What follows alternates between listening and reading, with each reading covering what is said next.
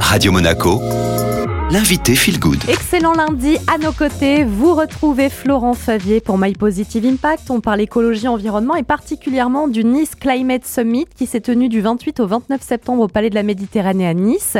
C'est un rendez-vous organisé par le magazine économique La Tribune avec des intervenants internationaux.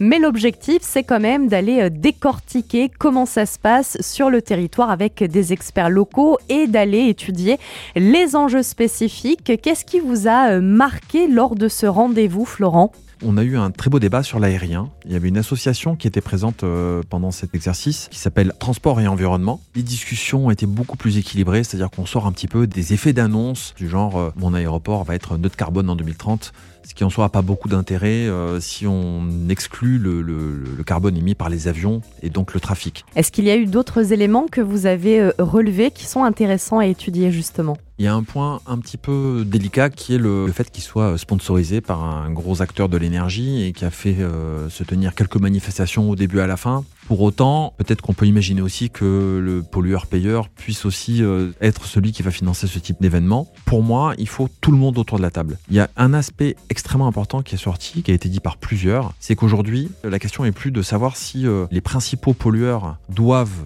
ou ne doivent pas faire la transition. Tout le monde est d'accord pour se dire qu'il y a une transition à faire par tout le monde. La question c'est quand, comment et à quelle vitesse. C'était aussi l'occasion, hein, Florent, de rencontrer des entrepreneurs, des personnes qui s'engagent. Est-ce qu'il y a un projet qui vous a euh, interpellé, qui a retenu votre attention? Alors j'ai rencontré en effet euh, François de Rochette, qui est un scientifique qui fait de l'analyse technologique sur le climat dans le cadre d'un laboratoire qui s'appelle Xenon Research. Il est particulièrement concentré sur les DAC, Direct air capture, donc les, systèmes de capture dans l'air du CO2.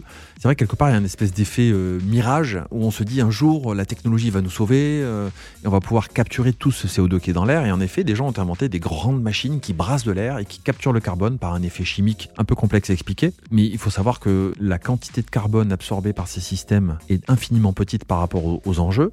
Si on devait capter tout le carbone nécessaire euh, pour enlever l'excédent produit en Europe, il faudrait un quart de toute l'énergie d'Europe pour, euh, pour y arriver. Donc finalement, si l'énergie n'est pas elle-même euh, propre, donc émettre du carbone pour capturer du carbone, on sent bien qu'aujourd'hui la technologie n'est pas mûre. Cependant, il y a énormément de recherches et c'est vrai que c'est un secteur à regarder de près. Florent Favier, merci beaucoup. My Positive Impact sera de retour dès lundi prochain. En attendant, cette interview est disponible en podcast sur toutes les plateformes en tapant Radio Monaco Feel Good. Je vous laisse profiter du retour de la musique. Belle matinée.